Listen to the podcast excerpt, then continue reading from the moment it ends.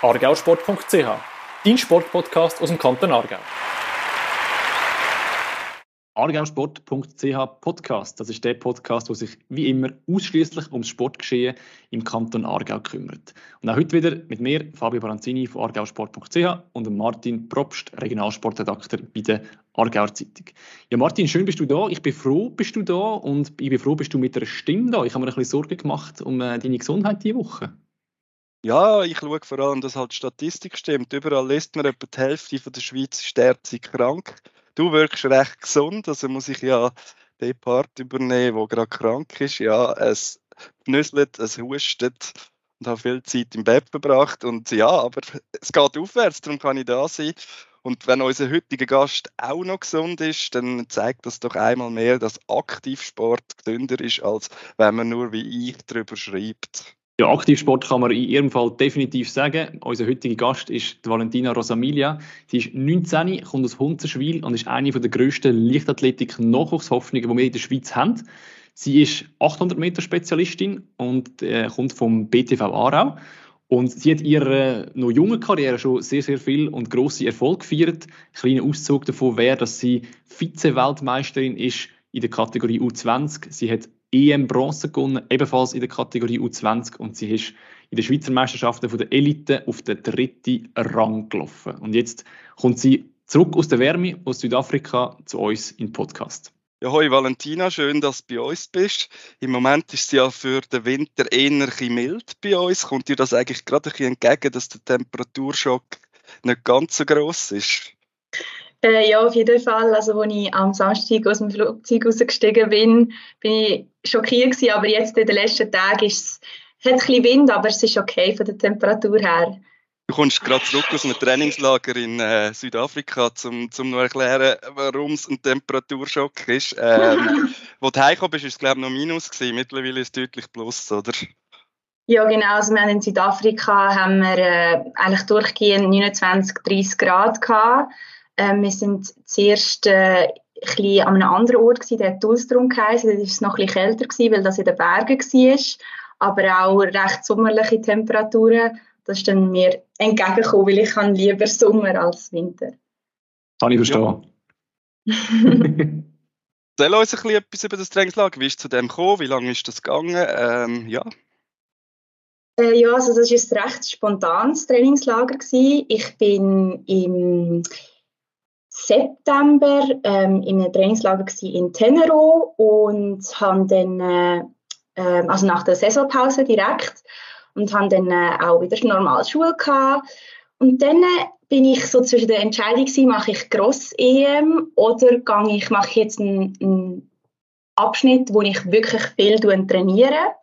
Und ich habe mich für Gross-EM einfach noch nicht ready gefühlt. Ich habe das Gefühl gehabt, dass ich noch ein bisschen mehr Zeit brauche, auch ähm, wirklich gut zu trainieren und äh, auf meine ähm, Fähigkeiten können zu vertrauen, bevor ich wieder einen Wettkampf anfange. Und dann habe ich das mit meinem Nationaltrainer besprochen und er hat ein paar ähm, gute Athletinnen, die bei ihm trainieren, die aus Schweden, aus Island, aus, aus der Slowakei kommen, äh, die auch 800 Meter machen. Und dann äh, ja, ist das ganz spontan gewesen. Ähm, haben wir gesagt, ja, das wäre das Trainingslager. Wir, sie gehen dort, ob ich würde mitkommen Er hat vor langem mal ein Mail geschickt und alle Athleten informiert, dass wenn jemand würde mitkommen dann habe ich das mit meinem Trainer angeschaut und ich habe gesagt, ja, ich will unbedingt gehen. Und dann, äh, ja, jetzt bin ich drei Wochen dort und habe trainiert mit, mit den zwei Athletinnen von ihm und dem Nationaltrainer selber. Was ist der grosse Vorteil, dass man in der Wärme kann trainieren kann? Du könntest auch theoretisch in eine Halle reingehen, deine Trainings machen. Oder was bringt der Vorteil, wenn man im Sommer fliegt, mit im Winter? Ja, also ich denke, wie du sagst, es, wir können auch im Winter trainieren. Für mich ist es, ähm, ich glaube, es hat sicher einen Aspekt von der Motivation, also dass man gerne rausgeht. Leichtathletik ist eine Sommersportart, gerade in Südafrika der Sport wird, also Leichtathletik, es sind ganz viele Leichtathleten dort, auch mega gute Leichtathletinnen. Und im Winter, wenn ich jetzt da wäre, es wäre halt kalt, auch mit dem Schnaufen hat man dann äh, mehr Mühe äh, mit der Kälte, also ich persönlich. Und ja, jedes Mal auf Mackling ist dann auch ein recht grosser Zeitaufwand. Und ich glaube, in Südafrika hatte ich auch ein sehr gutes Trainingsumfeld gehabt mit den beiden Athletinnen, wo ich war. Ja. Wie hast du, oder wie hat dein Alltag dort ausgesehen? Also, weißt, ist das fix einfach jeden Tag voll durch Training gewesen, quasi einfach mehr oder weniger trainieren, essen, schlafen? Oder, oder wie muss ich mir das vorstellen? Hat es einmal Freitag gegeben, wo du irgendwie noch etwas vom Land oder so irgendwie hast können, dürfen anschauen? Oder ist das schon eigentlich voll durchgetaktet mit täglichem Training, vielleicht sogar mehrmals Training? Ja, also wir haben jeden Tag, fast jeden Tag zweimal Training gehabt, außer wenn wir eine strenge Session hatten, also ein Bahntraining oder ein Fahrtspiel. Ein Fahrtspiel ist so beispielsweise zehnmal eine Minute auf der Straße. Ähm, aber sonst ja, ist es Essen, Schlafen, Trainieren gewesen. Ich habe neben dazu noch gelernt, weil ich natürlich eigentlich noch in der Schule wäre und das ist dann immer so ein bisschen, man würde eigentlich, wenn man heimkommt nach dem Training gerne schlafen, weil man so müde ist. Aber dann muss man noch irgendwie die Stunden nachholen, gerade in Mathe, wo ich eh schon nicht so viel verstehe. Ähm, aber nein, wir haben natürlich auch zweimal einen Rest Day gehabt, wo wir, ähm, wir sind in ganz viele verschiedene Restaurants gegangen. Wir haben ähm, ganz viele neue Leute kennengelernt, auch Leute, die auch Mittelstrecken machen. Ähm, wir haben Zebras gesehen, wir sind äh, ja, wir haben schon ein bisschen etwas auch kulturelles gesehen, jetzt nicht so viel, aber ja, es ist, der Fokus ist auf jeden Fall auf dem Training gelegen. Ich habe von dir Videos gesehen. Du hast auf Instagram äh, die gepostet. Man hat dich dort auch oft gesehen, so auf dem typischen äh, braunen Sand laufen. Ist das etwas ganz Spezielles, so trainieren, oder? Ja, also ich bin schon mal ähm, auf dem afrikanischen Kontinent gewesen, in äh, Kenia vor einem Jahr und ähm, von dort her habe ich es ein bisschen kennt, aber es ist schon ein bisschen etwas anderes, wenn man wirklich in in dem Land lebt und auch geht, einkaufen, einfach die normalen Sachen dort macht. Und dort auf dem, auf dem Gravel Road hat das geheißen, das ist schon sehr, sehr cool gewesen. Es ist wirklich, man hat so den, den Vibe bekommen ähm, von, von Südafrika.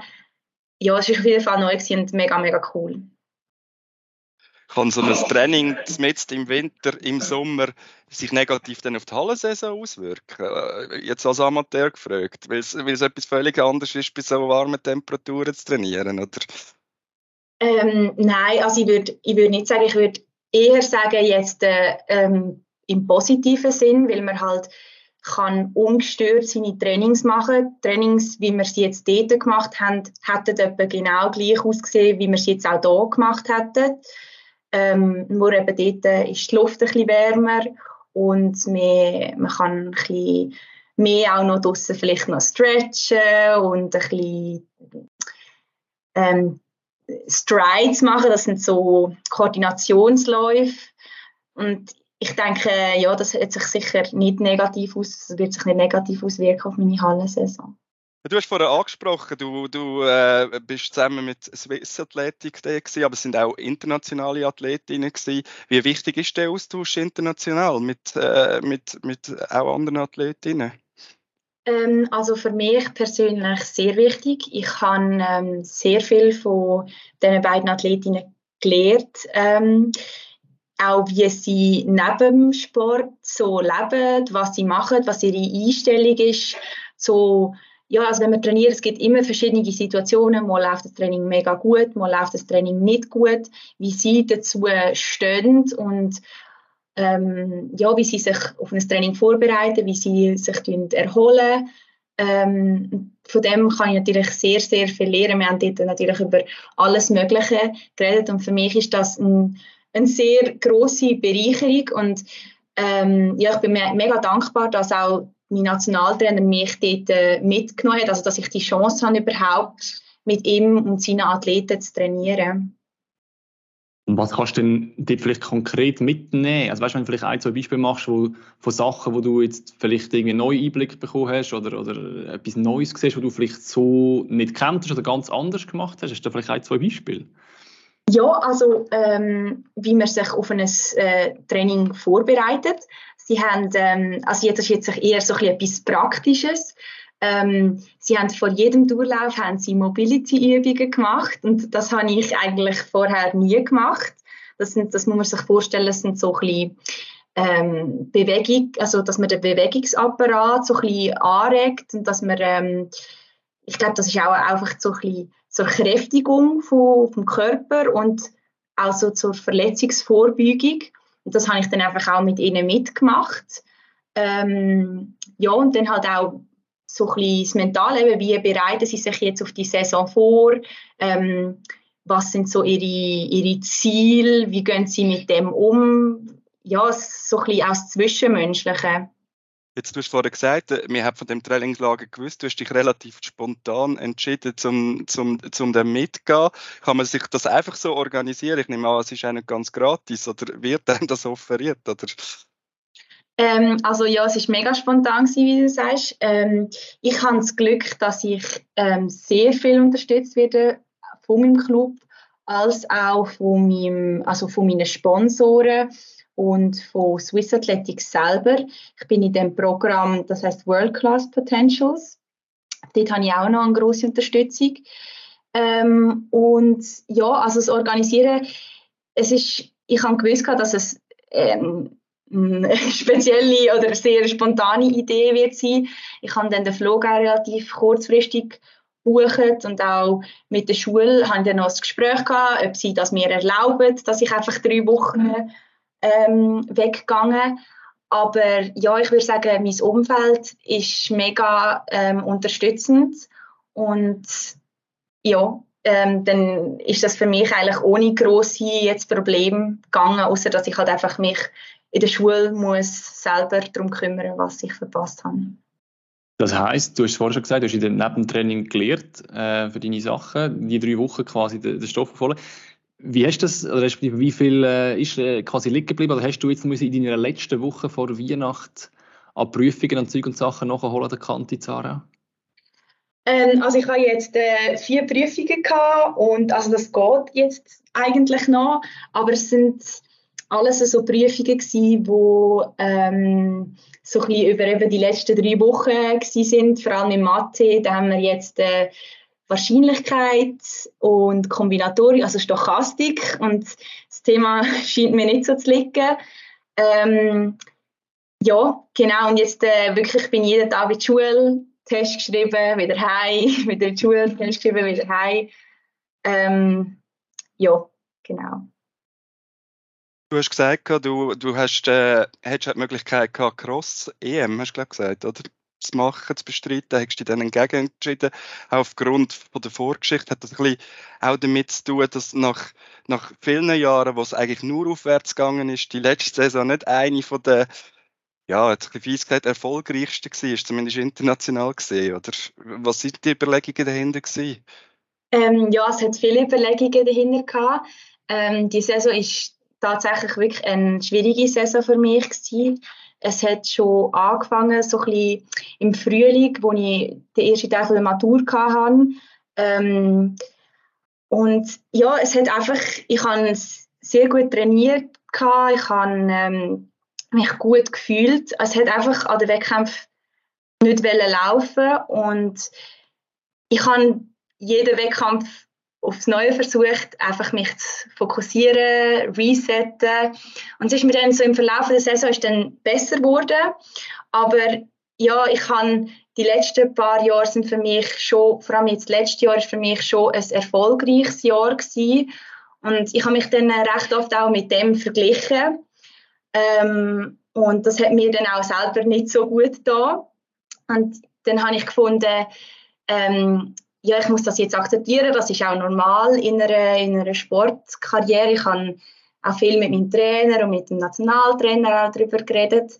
Ähm, und dann haben wir entschieden, dass es besser ist, dass ich jetzt mal eine Phase habe, wo ich mich wirklich aufs Training konzentrieren kann und ähm, nicht schon wieder gerade mit den Wettkämpfen anfangen, vor allem weil Cross ja nicht so meine Distanz ist und ich würde natürlich wahrscheinlich sehr viele positive Erfahrungen sammeln Ich tue an jedem Wettkampf positive Erfahrungen sammeln mit den Leuten, aber es geht auch wirklich auch um die Rennerfahrung, also um die Lauferfahrung selber. Und dann haben wir gesagt, ja, im Hinblick auf die nächste Saison, wo ich ähm, wieder grosse Ziele habe, ähm, ist es besser, wenn wir ein Trainingslager machen. Wie vorhin gesagt, es ist nicht ganz einfach gewesen. Ich stelle mir das immer sehr, sehr schwierig vor, wenn du, gerade wenn du vorher sehr, sehr erfolgreich gelaufen bist, dann, dann ist ja wie so das Nächste, hey, ich will noch mehr, es wäre noch besser. Und dann geht es plötzlich eben rückwärts und nicht vorwärts, jetzt einfach mindestens resultattechnisch gesprochen. Was, machst, was macht man da konkret? Probiert man das irgendwie zu ignorieren oder bewusst über das, ganz viel über das zu reden, um irgendetwas zu finden, wo man vielleicht anders machen könnte? Oder wie gehst du oder wie bist du mit dem umgegangen? Ähm, also ich habe gewusst, schon letzte Saison, ähm, es wird schwierig, das noch also zu toppen, jetzt auch von der Medaille her, dass es ähm, noch mehr Medaillen und ähm, noch mehr äh, irgendwie, weiß auch nicht, Podestplätze oder eine riesige Verbesserung von der Zeit. Ähm, aber ja, ich glaube, wie ich damit umgegangen bin, ich habe viel darüber geredet. Ich habe auch viel für mich selber reflektiert. Ähm, ich schreibe auch Tagebuch, habe mir dort ein paar Sachen aufgeschrieben. Ähm, aber ich glaube tatsächlich, ähm, es ist auch so ein, ein Prozess, wie man dort durchgeht ähm, als Athlet. Es ist ein Prozess, wie man sich optimieren wie man sich ähm, wie man aus diesen Sachen lernt, was man vielleicht in einem Wettkampf falsch gemacht hat. Also bei den 800 Meter, es kommt nicht nur auch auf deine körperliche Leistung drauf an, es kommt auch ein bisschen aufs Rennen selber drauf an, wie sich das entwickelt. Und ich glaube, bei 800 Meter, bei der Distanz, man lernt immer wieder dazu. Und ich glaube, diese Saison ähm, habe ich wirklich versucht, einfach mich immer aufs Positive zu konzentrieren und einfach das, was nicht gut war, zu reflektieren, aber auch so gut wie möglich dann einfach auch zu verarbeiten und zu vergessen und mich aufs Nächste zu konzentrieren. Hast du bei dem Intensiven dich quasi mit dem auseinandersetzen etwas gefunden, wo du gemerkt hast, hey, look, das mache ich jetzt in Zukunft so und so? Also, weißt du, etwas, wie kannst du mitnehmen aus dem schwierigen Jahr, wo du vielleicht anpasst oder jetzt künftig willst anders machen, dass du vielleicht nicht nochmal in so eine Phase reinkommst, wo du dich vielleicht dann ein bisschen zu fest unter Druck setzt oder zu hoch erwartet oder wie immer, dass wieder so etwas äh, passiert dann? Ja, ich glaube einfach, ähm, wie du es gesagt hast, mich weniger unter Druck setzen. Also ich habe im Frühling Matur äh, den ersten Teil gehabt und ich habe wirklich ähm, das Beste aus mir rausholen und ich bin dann so wie in einen, einen Strudel reingekommen, dass ich immer wollte, noch besser, noch besser, noch besser und dann bin ich, habe ich das Gefühl, einfach auch ein bisschen mental erschöpft gewesen. Ähm, ich habe das Gefühl gehabt, das hat man jetzt in der Offseason gesehen, ich habe wirklich die Pause gebraucht und es hat mir auch gut getan. Und ich würde sagen, dass ich das nächstes Jahr ähm, auch, auch ein bisschen, bisschen lockerer sehe. Ähm, auf jeden Fall als meine grossen Ziele verfolgen und so schnell rennen, no matter what. Mhm. Aber ähm, auch mit mehr Lockerheit daran zu gehen. Also eigentlich der langfristige Plan gesehen und nicht immer nur das nächste Rennen, das man muss gönnen, oder? Verstehe genau. richtig? Genau, ja, genau. Ja, wenn wir von langfristigen Plänen reden, eben jetzt, äh, das war ein ein Kopflüften gewesen, wie, wie plant man langfristig, dass man nicht nur von Rennen schaut oder nur den Spagat irgendwie machen. Wie, wie, wie machst du das? Ja, ich bin, ich bin nicht so eine langfristige Planerin eigentlich, ich habe meine Ziele so im Hinterkopf, meine ganz grossen Ziele, aber die spreche ich meistens nicht so aus. Ähm, ich tue gerne von Saison zu Saison planen. Ähm, aber ja, also für mich jetzt, äh, für mich gibt es immer so ein bisschen Meilensteine und nächstes Jahr ist es auf jeden Fall Matur, die ich abschließe und dann, äh, wo ich ähm, jetzt, das ist noch nicht mit Sicherheit, aber ich würde gerne Sportmilitär machen, also die Spitzensport RS. Und da bin ich jetzt auch dran mit dem Gespräch. Ähm, und ja, und auf weiter Sicht ähm, habe ich schon so meine Meilensteine, auch mit dem Studium, aber das ist noch nicht ganz fix. Es kommt auch mhm. immer sehr, es variiert auch immer von, äh, ja, wie meine Resultate sind, wie ich mich als Person entwickle. Ja so beim Thema immer, immer das äh, Beste wählen. So. Du, du hast ja gerade zu Beginn von deiner Karriere auch mehrere Sportarten gemacht und hast, hast dich dann irgendwann müssen entscheiden, eben vielleicht schauen langfristig. Also du bist erfolgreich im Eishockey, dort in der Nazi gleich im Triathlon im Nationalkader. Ist das dort auch schon, ist dir dort auch schon so gegangen, eben überall das Beste machen oder ist es dann leicht gewesen, irgendwann zu sagen, jetzt kann ich nur noch etwas voll machen?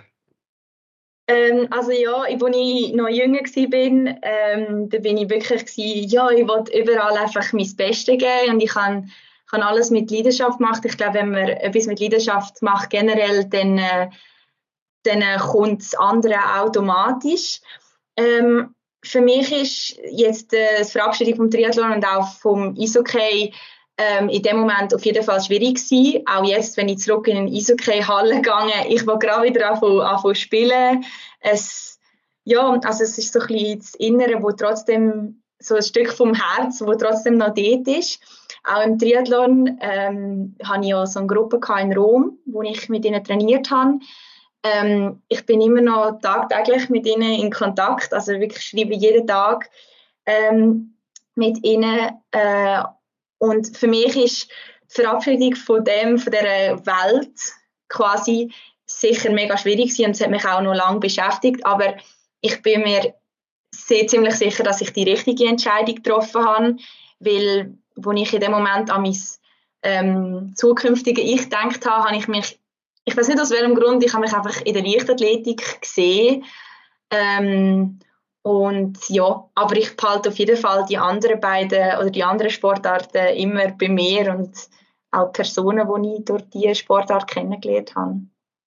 Ist der Sport ganz generell in deiner Familie eine mega grosse Bedeutung? Deine, deine beiden Geschwister sind sehr ambitioniert äh, im Sport unterwegs. Woher kommt das? Ist das etwas, was von deinen Eltern auskommt, die das irgendwie aktiv gefördert haben und euch da zum Sport und dort einfach stark unterstützt haben? Oder wo, woher kommt das, dass ihr alle drei so sportbegeistert sind?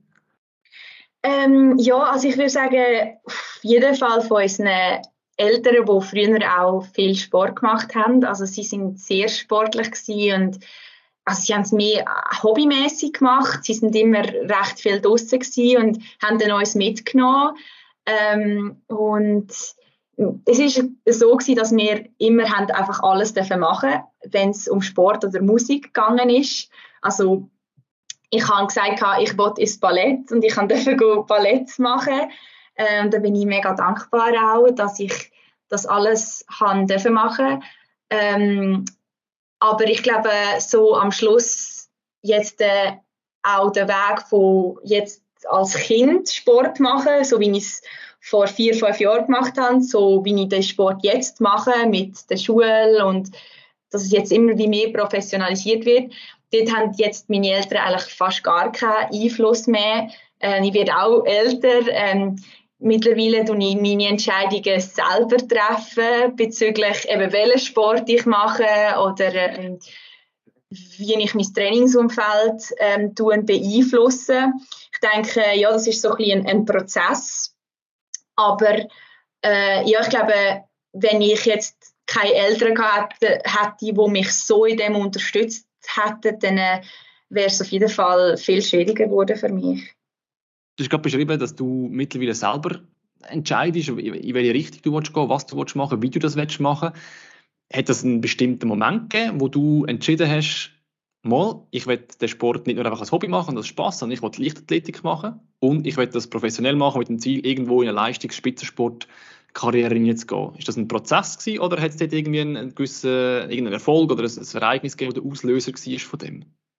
Nein, also ganz am Anfang, ähm, ich glaube, ich habe angefangen so am, am schnellsten Hunzenschwiler und ich war dort überhaupt nicht gut gewesen. Also bin dort so joggt mit meiner besten Kollegin ähm, und am Anfang habe ich das wirklich als, als Spaß gemacht. Äh, also als Spaß, es ist immer noch als Spaß. Ich habe es einfach halt gemacht, weil ich, weil ich meine Kolleginnen da hatte und wenn ich meine Kolleginnen im Volleyball hatte, wäre ich Volleyball spielen ich habe einfach da gemacht, wo ich gerade wollte, wo mir gerade Spass gemacht hat.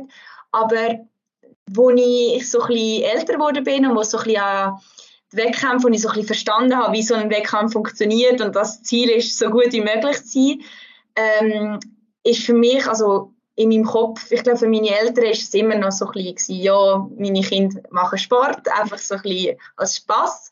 Ähm, für mich ist das so gewesen, so, ja, ich will unbedingt mich, also mich selber übertreffen und immer besser werden. Und ich habe mich persönlich ähm, schon als ganz kleines Kind gesehen, ähm, Sport zu machen äh, auf einem höheren Niveau. Und ja, ich, ich glaube, äh, für mich ist das wie so ein Prozess gewesen, von, von dort bis jetzt. Aber ich persönlich habe mich so gesehen, ja. Dein Talent ist ja dann auch äh, gleich schon entdeckt worden und, und äh, auch gefördert worden. Du hast es vorher äh, angesprochen, du, du gehörst zu dem Förderprogramm World Class Potential. Das ist äh, ein sehr exklusiver Kreis. Es sind, glaube ich, nur elf Athletinnen und Athleten gleichzeitig, wenn ich das richtig im Kopf habe. Ist eine riesen Auszeichnung, aber ist das auch ein Druck? Weil, weil der Name ja schon sagt, man hat Weltklasse-Potenzial, wir sollten das vielleicht auch erreichen. Also ich bin ja in 2021 reingekommen und für mich ist das am Anfang definitiv ein Druck gewesen. Ich hatte auch nicht damit gerechnet, dass ich dort reinkommen würde. Ich habe auch nicht genau gewusst, was das ist ähm, für, ein, für ein Gefäß. Wo ich schon dann äh, mit dem Nationaltrainer darüber geredet habe und mal bin nachlesen, was das überhaupt ist, bin ich ähm, so gewesen, wow, okay. Und ja, ich habe schon gewusst, ich muss ja auch dem entsprechen. Ähm, also sicher ein Druck ist schon ein bisschen da gewesen, aber ähm, ja, ich denke, ich muss auch auf das vertrauen, was ich trainiere und was die Leute in mir sehen und äh, auf meinen Körper vertrauen. Ähm, und ich denke, jetzt sehe ich das nicht mehr, mehr als Druck, sondern mehr als, als Chance. Was mir auffällt ist, ich bin, du korrigierst mich, wenn ich falsch liege, aber für mein Empfinden habe ich das Gefühl, 800 Meter bei den Frauen in der Schweiz ist das Niveau extrem hoch. Also, das ist ja neben dir noch, ich glaube, Dodri Vero noch, Laura Hoffmann, Delia Sklaba, wo alle auch noch irgendwie extrem gut sind. Das heißt, du, bist, du kannst zwar international vorne mit dabei sein, aber deine Konkurrenz nur schon in der Schweiz ist, ist, ist mega groß. Ist das zusätzliche Motivation und hilft? Oder wäre dein Leben ein bisschen einfacher, wenn vielleicht nur jemand genommen wäre, statt gerade nur drei, die auf dem gleichen Level sind, auch so ein bisschen für internationale Anlässe, Limiten, Qualifikationen und so? Äh, also ich sehe das als enorme Motivation. Äh, ich glaube, ich wäre letztes Jahr nicht so schnell gelaufen und ich würde auch nicht so schnell laufen, generell, wenn ich nicht so eine große Konkurrenz im Land hätte. Ähm, ich denke, es wird mir sicher äh, das Leben erschweren, wenn es gerade eben um Qualifikationsplätze geht für einen Grossanlass. Aber ich finde, ähm, ich finde, das ist der Sport, also es ist Konkurrenz generell ähm, immer so und es gibt andere Länder, da ist der Konkurrenzkampf noch viel höher. Und ich finde es gerade mega cool, dass wir in der Schweiz so ein, so ein Umfeld haben, wo mega gute Mittelstreckenläufer sind, weil es tut einem selber auch noch motivieren. Trainiert man denn auch zusammen oder ist das dann schon fast ein bisschen, äh, das wäre dann schon ein bisschen zu viel? Man ist ja dann schon noch Konkurrenz. Ähm, also nein, also ich habe es gerade mit der Odri habe ich es recht gut, mit der Delia eigentlich auch. Ähm, mit der Odri trainiere ich jetzt halt einfach an der National, äh, beim Kader zusammenzug, zusammen.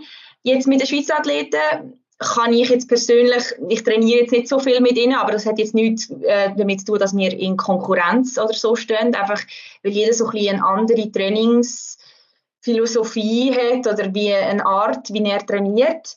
Aber ähm, ja, ich trainiere jetzt auch mit, äh, ich habe jetzt in Südafrika auch mit äh, den beiden also Frauen trainiert ähm, und sie sind, ich sehe sie jetzt nicht als Konkurrentinnen, weil sie sind doch noch ein Stückchen besser, aber sie sind doch auch in der gleichen Disziplin. Und ja, also ich sehe das mehr als Motivation als, als Konkurrenz, weil am Schluss ist es ja du gegen dich selber, dass du deine eigene ähm, Zeit überbietest und deine eigenen Limiten im Kopf und körperlich. Es ist cool, ich kann mich darauf freuen, was ihr euch da gegenseitig noch, äh, in welche Sphäre ihr euch da noch aufpusht.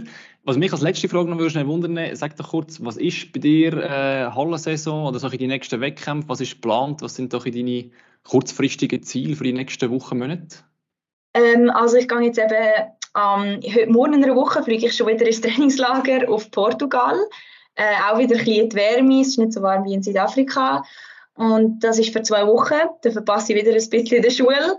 Ähm, und nachher äh, fängt eigentlich die Hallensaison Ende Januar an mit einem Wettkampf in Macklingen, so ein bisschen zum Einstieg. Das wird wahrscheinlich keine 800 Meter sein.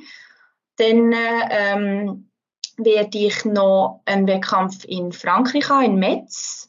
Sicher die Schweizer Meisterschaft, Indoor, äh, über 800 Meter. Und ähm, dann noch einen anderen Wettkampf, da wissen wir noch nicht, ob ich den in der Schweiz mache oder auch im Ausland. Sehr gut. Du, dann äh, würde ich sagen, wünschen wir dir alles, alles Gute für mal in näherer Zukunft deine Hallensaison und natürlich auch für all deine Ziele, die du noch hast, auch wenn sie noch nicht hast verraten heute, aber wir können uns so ein bisschen vorstellen, in welche Richtung die gehen. Wir werden dranbleiben und wenn das dann in die Richtung geht, dass das äh, aufgeht, dann haben wir garantiert noch das ein oder andere Mal miteinander zu tun und werden von dir hören. Danke vielmals, dass du dir Zeit genommen und bis bald. Danke euch. Bis bald. Ciao. Wir nähern uns am Ende des Jahres und wie sich das gehört, die Zeit eignet sich perfekt zum Zurückschauen. Und da haben wir gefunden, das machen wir auch. In unserer letzten Ausgabe vom Aargausport.ch Podcast aus dem Jahr schauen wir zurück aufs Aargauer Sportjahr 2022. Ja, Martin, aus deiner Sicht, ist der Sportjahrgang 2022 ein guter Jahrgang? Ja, ich glaube, das dürfen wir schon sagen. Zumindest ein soliden ist es definitiv gewesen ich habe jetzt nicht etwas im Kopf, wo ich finde, das hat für Weltschlagziele gesorgt. Ich habe gesehen vom Weltmeistertitel vom Girling-Team rund um Silvana Tirinzoni. Aber doch, es hat einige schöne Erfolge äh, zu vermelden gegeben. Ich denke an Olympische Spiele, wo, wo Aargauerinnen und Aargauer erfolgreich waren. Ich denke aber auch an zahlreiche andere Wettbewerbe. Sind ich auch nicht so. Wir haben ja äh, jetzt kurz vor Weihnachten noch die die Jury-Sitzung gehabt, wo du ja dabei bist für die, die Wahl vom Aargauer Sportler oder der Aargauer Sportlerin des Jahres. Und dort ist es darum gegangen, dass wir sechs Nominierte äh, bestimmen. Welche das sind, sagen wir noch nicht. Das wird erst im Januar bekannt geben. Aber wir haben also in dieser Sitzung also durchaus schwer da, weil wir äh, wesentlich mehr als sechs Sportlerinnen und Sportler aus dem Aargau gehabt hätten, die sich die Nomination verdient haben. Von dem her, das ist glaube ich ein gutes Zeichen. Das spricht für ein, für ein erfolgreiches Sportjahr 2022. Ich wollte gleich ein bisschen gemein sein. Normalerweise beim Rückblick schauen wir ja zuerst, wie wir jetzt auch ganz kurz gemacht haben, auf die schönen Sachen zurück, die schönsten Bilder, die schönsten Momente des Jahres. Äh, wir sind aber eigentlich am stärksten, sind wir zwei Enttäuschungen irgendwie hängen geblieben. Und, Nein, äh, schon Stimmungscrash zum Anfang, ja, Katastrophe. Ist, Nein, komm, ja, mach es schnell am Anfang, dann können wir nachher wieder über das Gute reden. Ja, das ist gut, aber das eine sind, ist, ist äh, ebenfalls wie das Girling-Team Aarau, wo ja Weltmeister geworden ist nachher, aber das Olympische Spiel. Alles dominiert in der Round Robin. Man hat irgendwie gedacht, der, der Olympiasieg, der ist nur eine Formsache, dann kommt das Halbfinale gegen Japan, plötzlich geht gar nichts mehr. Und dann verliert, verliert man auch ein Spiel um Bronze gegen Schweden. Und das ist irgendwie so, ja, das, man hat es kaum können fassen nach der Round Robin. Äh, dass sie sich dann gerade wieder haben können retabilitieren, das müsste man noch sagen, haben sie dann kurz darauf be bewiesen. Und der zweite Moment, da bin ich persönlich dabei gewesen und, und zwar in der Arena geguckt, das war im Eidgenössischen. Dort äh, hat der Nick Alpiger im, im siebten Gang tatsächlich die Schluss Chance gehabt, mit einem Sieg in den Schlussgang zu kommen. Und ich also gedacht, ein Aargauer im Schlussgang vom Schwingen, in, in einem Sport, der eigentlich nur in der Innerschweiz und in der Ostschweiz und in Bern so richtig Tradition hat und so gelebt wird, das wäre schon hure geil. Und dann macht der Alpig in Gang nichts. Natürlich, sein Gegner, der hat nicht verlieren Der hat nur dafür sorgen dass der Alpiger nicht gönnt und nicht in den Schlussgang kommt. Das ist schwierig. Aber dass er dann gerade gar nichts probiert, das ist einfach so für die Geschichte, die man hätte können erzählen Es wäre so schön gewesen. Er ist am Schluss Zweiter geworden. Eine grossartige Leistung, die ich nicht schmälern, aber das sind so die zwei Sachen, die ich mir irgendwie, die kommen mir gerade wieder in den Sinn, wenn ich das 2022 denke. Ja, das ist so, es ist, äh, vom Girling-Team, in dem Moment ist mir, auch, ist mir auch sehr fest geblieben von den Olympischen Winterspielen. Ich habe gedacht, so, es wäre so geil, wenn der Aargau als definitiv nicht Wintersportkanton äh, eine Medaille würde holen an der Winterolympiade. Das wäre schon sehr, sehr cool gewesen. Aber ich glaube, wenn wir vielleicht ein bisschen, ein bisschen switchen und ein bisschen die Highlight-Richtung gehen, für mich sind die Olympischen Winterspiele schon ein Highlight aus Aargauer Sicht, weil wir haben, A, finde ich, relativ viele Athletinnen und Athleten dabei gehabt und bis auf den Nikolaus Gigax wenn ich es richtig im Kopf habe, ist er der Einzige von denen, wo, kein Diplom geholt hat. Also alle anderen haben das Diplom geholt. Das heißt, der Aargau hat insgesamt sechs Diplom geholt. Zwei davon hat Melanie Hasler geholt im Bob, wo sechs und siebter geworden ist. Berenice Vicky hat in der Halfpipe auch einen hervorragenden siebten Rang geholt. Und dann sind wir noch dreimal Vierter geworden.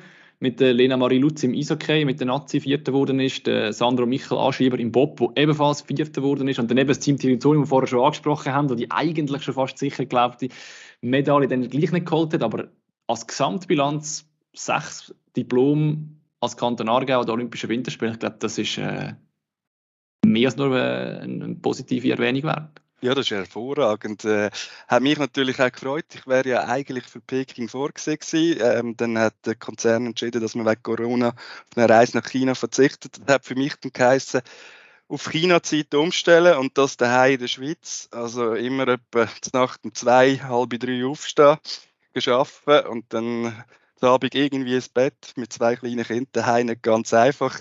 Es macht es dann einfacher, wenn, wenn die Sportlerinnen und Sportler erfolgreich sind. Äh, ich habe mich vor allem um Skifahrer gekümmert, aber äh, die Aargauer natürlich auch verfolgt.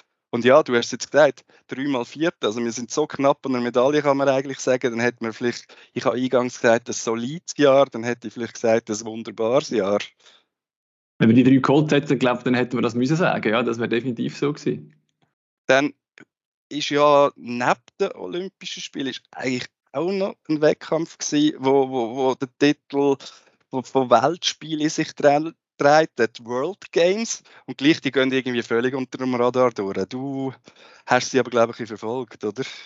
Ja, genau, aber ich muss, ich muss auch ehrlich sein. Also ich habe sie ähm, sehr, sehr selektiv verfolgt, und zwar einfach darum, ich habe äh, äh, eine kleine, kleine Affinität zum Fußball, respektive ich, ich, ich bin noch äh, Medienverantwortlich vom Schweizerischen Fußballverband und äh, die Fußballer für ist natürlich die World Games sind das absolute Highlight, alle vier Jahre. Ähm, die World Games das eigentlich quasi das Treffen von den nicht-olympischen Sportarten, für die, die das auf dem, auf dem Schirm haben, um was dort eigentlich geht.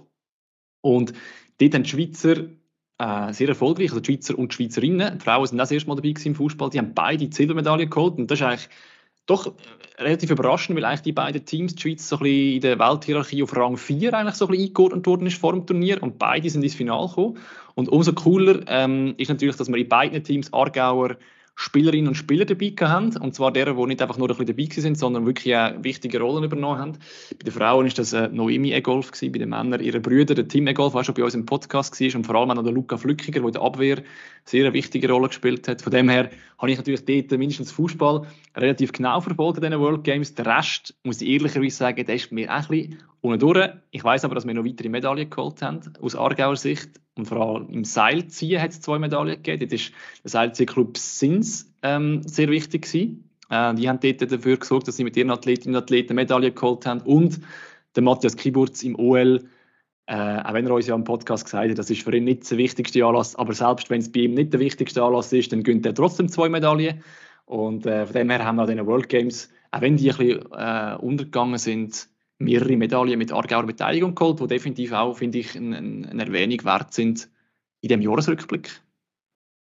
Dann haben wir noch unseren Weltsport, wo wir äh, nur Schweizer zugelassen sind. Nein. Zeitgenössische hat mal wieder stattgefunden. Ich berichte ja viel über Schwingen, darum äh, dürfen wir das schon so sagen. Ein Riesenanlass, äh, das mal im Brottler gewesen, wieder mit unzähligen Zuschauern. Ja, ein tolles Fest und vor allem ein sehr erfolgreiches Fest für, für den Aargau, insbesondere für die Nordwestschweiz im Ganzen. Nordwestschweiz Teilverband, als kleiner Teilverband, hat sieben Grenzen geholt, das hat es noch nie gegeben. Fünf davon haben Aargauer geholt. Zum einen der vorher schon mal erwähnte Nick Kalpiger natürlich, der sensationellen zweiten Schlussrang dann ähm, beleidigt hat. Es sind dann aber auch noch der Joel Strebel, der David Schmid, der Tobias Wittmer und auch der Lukas Döbeli. Und für alle haben irgendwie so eine schöne Geschichte geschrieben. Ich, ich wollte jetzt gar nicht im Detail darauf eingehen, aber zum Beispiel der David Schmid, der hat spontan sein Comeback gegeben, nachdem er schon zurückgetreten hat, weil irgendwie das Gefühl hat, er würde es bereuen, dass er nicht probiert hat. Und dann schafft er nochmal, den, den, den Kranz zu holen. Tobias Wittmer, ewig lang verletzt gewesen, immer wieder Pech gehabt, jetzt Eidgenoss geworden. Lukas Döbeli, Riesentalent, schon zweimal näher dran gewesen, jeweils nur um einen halben, einen Punkt verpasst, jetzt auch noch. Ja, einfach toll gewesen. Sehr gut. Und wenn wir so zugeschaut, habe ich eine Frage an dich. Jetzt, jetzt, wenn du müsstest rauspicken, eine Leistung geben, die dich in diesem Jahr irgendwie besonders beeindruckt hat, oder jetzt gerade spontan vielleicht so ein bisschen als erstes in den Sinn kommt, wenn ich dir die Frage stelle? Es ist halt auch wieder sehr persönlich prägt. Ich begleite ja den HSC Sur relativ intensiv und äh, so vor der Saison, sie haben zahlreiche Leistungsträger verloren, haben alle irgendwie gesagt, da dürfte nicht viel passieren, sonst wird es ein Herd für das Team. Also sprich, ein Verletzter, zwei Verletzte und die große Krise passiert. Und dann ist eigentlich der GAU eingetreten. Ein Leistungsträger nach dem anderen hat sich verletzt und passiert ist nichts. Sie haben einfach weitergespielt, als sie nichts, haben weiter gewonnen, sind souverän auf Kurs Richtung Playoffs. Ja, das war äh, sehr beeindruckend gewesen. Und zeigt, wie fest, dass man sich im Sport auch immer mal wieder irren mit Einschätzungen. Ja, es wäre ja schade, wenn wir immer recht hätten, wäre es ja viel zu langweilig. Äh, ich habe mir auch zwei, ich sind zwei Sachen, natürlich auch wie bei dir, komplett persönlich ähm, gefärbt, ähm, wo, wo ich persönlich sehr beeindruckend gefunden habe. Das eine ist, ich habe vorher schon mal angesprochen, der Matthias Kiburz, wo ich weiß nicht wie lange schon, aber gefühlt seit ich irgendwie über, über, über Sport berichte im Aargau, ist er immer einfach an der Weltspitze mit dabei, sammelt Medaillen eins nach dem anderen, auch in dem Jahr wieder. Er ist Weltmeister geworden, er hat EM-Bronze geholt, er hat an den World Games zwei Medaillen geholt und das noch, obwohl er eigentlich an der EM noch irgendwie wegen einem Virus, was aufgelesen haben im Team, quasi die Hälfte der Wettkämpfe gar nicht gemacht hat, hat er trotzdem irgendwie seine vier Medaillen geholt oder noch mehr in dem Jahr. Und das ist für mich schon die Konstanz an der, an der Weltspitze über so viele Jahre, finde ich sehr, sehr beeindruckend. Und die zweite Geschichte, die ich äh, in dem Jahr sehr, sehr beeindruckend gefunden habe, ist von der Ilaria Renkli. Ich habe sie ehrlich gesagt vor dem Herbst, wo ich äh, ihren Namen, habe ich ihren Namen das erste Mal gehört im, im Zusammenhang mit, äh, mit Sport. Und zwar hat sie an der Rollstuhl-Badminton-Weltmeisterschaften in Tokio mitgemacht. Ähm, und hat dort äh, an ihrer ersten WM, wo sie teilgenommen hat, zwei Medaillen geholt. Sie hat Bronze geholt im Einzel und im Doppel. Und sie ist nach der Saison, wo sie extrem konstant war, die Welt Nummer eins wurde ihrer, ihrer Disziplin. Und das alles macht es noch ein speziell, wenn man weiß, dass sie erst vor drei Jahren angefangen hat, äh, Rollstuhl Badminton spielen und das aber einfach so intensiv und mit so viel Leidenschaft und Ehrgeiz, dass sie das wirklich geschafft hat, eigentlich in drei Jahren von, von gar nie an die absolute Weltspitze zu kommen. Und das habe ich schon eine sehr beeindruckende Geschichte gefunden, vor allem auch mit dem Hintergedanken, dass sie erst 22 ist. Das ist äh, auch noch eine Geschichte, die mir von dem Jahr geblieben ist. Ja, wir, sind, ja beide journalistisch tätig und genau das macht ja den Sport schön. Wir suchen Geschichten und etwas, was ich jetzt nicht persönlich miterlebt habe und wirklich nur Zuschauer bin, aber gleich der Aargau betroffen hat, ist, ist Fabian gewesen, wo wo in der WM-Qualifikation in dem alles entscheidenden Spiel, was darum geht, ob es die Schweiz schafft, die WM, ich glaube, in der Nachspiel, irgendwann spät. Ja, ja, ja in der letzten, der 120. Minute da gewesen, wenn ich es richtig im Kopf habe. jeden Fall, ja, ja, wirklich. Also in der Verlängerung spät noch eingewechselt worden ist und dann das Goal macht. Und die Schweiz mit dem qualifiziert ist für die WM. Eine wunderbare Geschichte. Am nächsten Morgen ist sie wieder geschafft. Das, genau das sind die Geschichten, die, die den Sport so schön machen. Und wenn wir schon beim Fußball sind, kann man ja sagen, bei den Männern geht es auch nicht ohne Aargauer, weil äh, der WM ist so lange gut gelaufen, wie der Silvan Wittmer gespielt hat. Dann, wo er nicht mehr können spielen äh, ist es eher abwärts gegangen. Ja. Genau, das würde ich absolut so unterschreiben natürlich. Also es ist an ihm gelegen, weil ohne Aargauer funktioniert der Fußballnazi natürlich nicht. Und im Beachsoccer kommen wir ja auch nicht vorbei, da sind wir ja auch eben Fußball. Ja gut, jetzt stellen wir die ganze Nazi, also eben, geht gar also, nicht ohne, ohne uns, oder? Also genau, wo man auch muss sagen, ja. Europameister wurde, genau. Ich glaube, mit sieben sind es glaube damals Aargauer, die dabei sind. Ich habe, habe noch schwierig Überblick zu haben, es sind meistens sieben oder acht von zehn oder zwölf. Genau. FC Aargau. Wie läuft es denn der, der, der, der höchste Fußballer innerhalb vom Kanton? Nicht ganz so rund. Wir erinnern uns zurück an Frühling, an frühen Sommer, wo es mal wieder nicht geklappt hat mit dem Aufstieg. Fabio, du hast auch zugeschaut, oder? Äh, ja, ja, ja. Ich bin, ich bin schon beim letzten Mal, wo es nicht geklappt hat beim FC Aarau, äh, bin ich für, für euch unterwegs gewesen, für das. Jetzt fotografieren. Ich habe Meisterfeier äh, fotografiert, die Aufstiegsfeier. Äh, ja, die ist dann ausgefallen. Und jetzt da mal wieder, ähm, wo es eigentlich nur noch das Unentschieden glaub, gebraucht hätte gegen, gegen Vaduz daheim, ja. wo, wo es dann eben nicht ein Unentschieden gegeben hat, sondern eine Niederlage. Und das ist auch, ich habe mir das rausgeschrieben, als eigentlich für mich persönlich so ein bisschen die Enttäuschung vom Sportjahr 2022, dass dass das schon wieder nicht geklappt hat. Irgendwie scheint das ein bisschen verhext zu sein im Moment, der FC Aarau und der Aufstieg. Das habe ich mir so ein bisschen rausgeschrieben oder überlegt, dass das vielleicht mich so ein bisschen der, ja, das negative Highlight war, sage ich mal, von, von dem Sportjahr. Ich könnte jetzt sagen, die Schönheit des Scheiterns begleitet den Club ein bisschen in der letzten Zeit.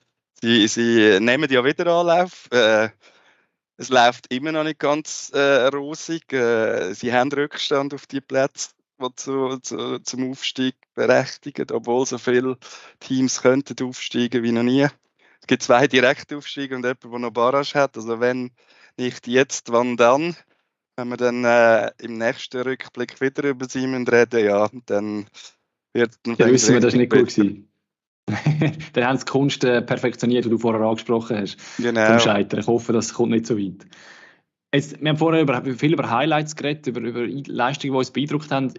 Ich finde aber immer, es gibt auch, es gibt auch die Geschichten, die vielleicht an einen bestimmten Erfolg geknüpft sind oder an oder irgendeinen Titel oder eine Medaille oder irgendetwas so, wo, wo gleich irgendwie faszinierend und beeindruckend sind. Hast du Begegnungen gehabt dieses Jahr oder Geschichten oder Leute, die du kennengelernt hast im, im Zusammenhang mit deiner Arbeit, die dich beeindruckt haben oder fasziniert haben?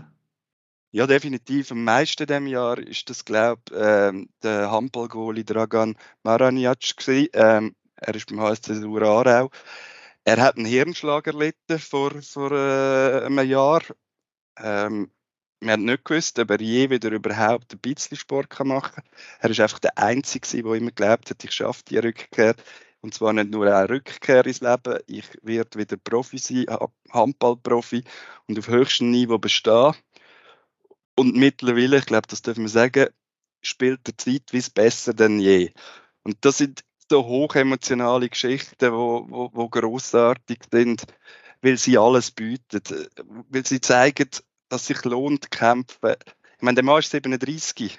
Das ist, das ist nicht einer am Anfang von der Karriere, aber es ist sein Traum, Handballer zu sein, Handballgoalie zu sein, spielen auf höchstem Niveau und, und dann schafft er das und ist zurück und begeistert alle. Ich, ich bin im Auswärtsspiel gewesen, äh, in Bern, wo er lang war. Dort hat der HSC zur Pause eigentlich aussichtslos zurück. Ich habe den Text schon halb geschrieben, sagen, verdient die Niederlage auch in dieser Höhe.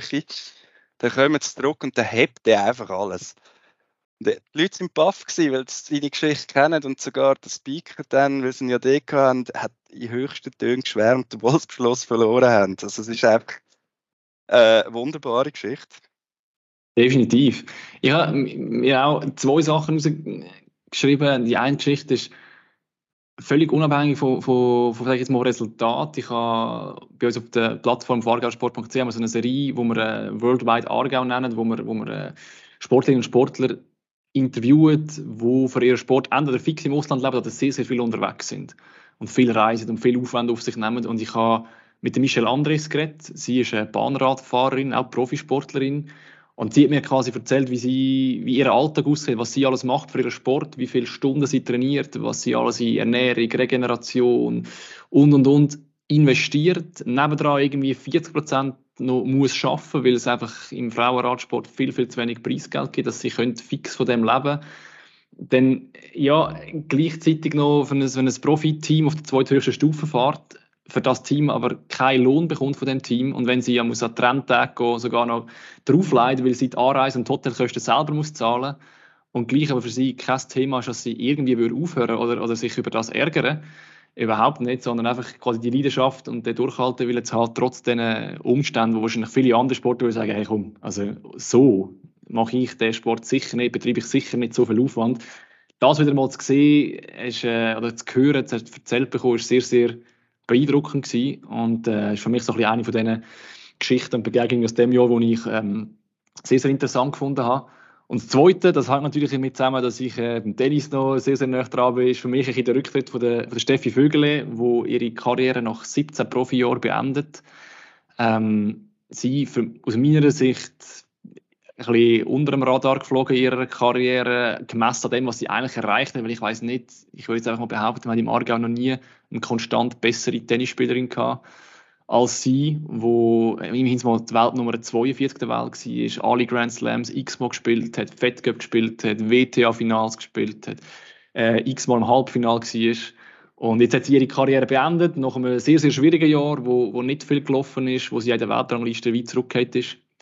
Ähm, aber gleich finde ich das absolut beeindruckend, dass sie das über so viele Jahre die Konstanz gehabt und so wie vorher dabei war in so einer Weltsportart, auch wenn das vielleicht ein bisschen zu wenig gewürdigt worden ist, weil man halt dummerweise gleichzeitig noch äh, Federer, Wawrinka, Bencic und Co. haben, dass dann jemand, der auch eigentlich extrem gut ist in dieser Sportart, fast ein bisschen untergegangen ist. Darum an dieser Stelle noch eine kleine Würdigung für sie und ihre, ihre Leistung. Ja, sie geht Jahr zu Ende. Du hast ja, glaube ich, noch ein geschaut, ob wir uns dann Sorgen machen dass es nicht so gut weitergeht, wie es bisher läuft. Was, auf was bist du gestoßen? Äh, nein, Sorgen, nein, also, es gibt eigentlich nicht viel Grund, warum wir uns Sorgen machen Wir haben äh, noch im November hat äh, der Kanton Aargau so Nachwuchs, ähm, Nachwuchsanlass gemacht, wo so die erfolgreichen Nachwuchssportler geehrt werden und, und eingeladen werden. Und dann habe ich dort so ein Excel-File bekommen, weil ich an dem Anlass noch so eine kleine Moderation gemacht habe und, und, und Bericht dazu. Und dann habe ich das, das die Excel-Liste bekommen und dann sind dort so die Namen und der Erfolg dazu. Und dann habe ich mir gesagt, mal, also ich glaube, wirklich Sorgen machen wir uns nicht. Also ich habe zwei, drei Beispiele rausgenommen. Also es würde viel zu lange dauern, die alle vorzustellen, die international erfolgreich sind. Aber er, der gewonnen hat, der Jan Christen, der ist im Podcast von uns auch schon ein, Mal erwähnt worden, weil er wirklich unglaublich erfolgreich ist. Er Ist jetzt auch noch vom SRF Best Talent quasi noch einer von diesen drei Sportlern gewesen, die zur Wahl gestanden sind. Äh, er, der, der Radfahrer, der quasi wirklich auch international als Riesentalent gilt und eigentlich quasi gefühlt alles gönnt auf Velo, egal ob Bahn, Mountainbike, Strasse, Zeitfahren, Cross, äh, Radquer, also das ist wirklich alles, was er gönnt.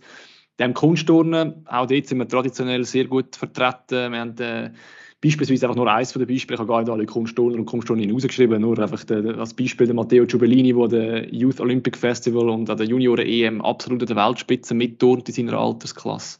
Dann haben wir einen äh, Lucia Acklin, der im Leichtathletik-Siebenkampf einfach mal schnell die Olympischen Jugendspiele gönnt, im ersten internationalen Wettkampf. Wir haben Mountainbike noch zwei Vize-Europameister mit der Lea Huber und dem Loris Hettenschwiller und die Liste wird noch viel weitergehen. Also ich glaube, wirklich Sorgen machen müssen wir uns wirklich nicht. Da haben wir noch sehr, sehr viele talentierte Nachwuchsathletinnen und Athleten, wie auch die Liste könnte natürlich auch Valentina, die vorher bei uns zu Gast war, auch noch mit aufnehmen.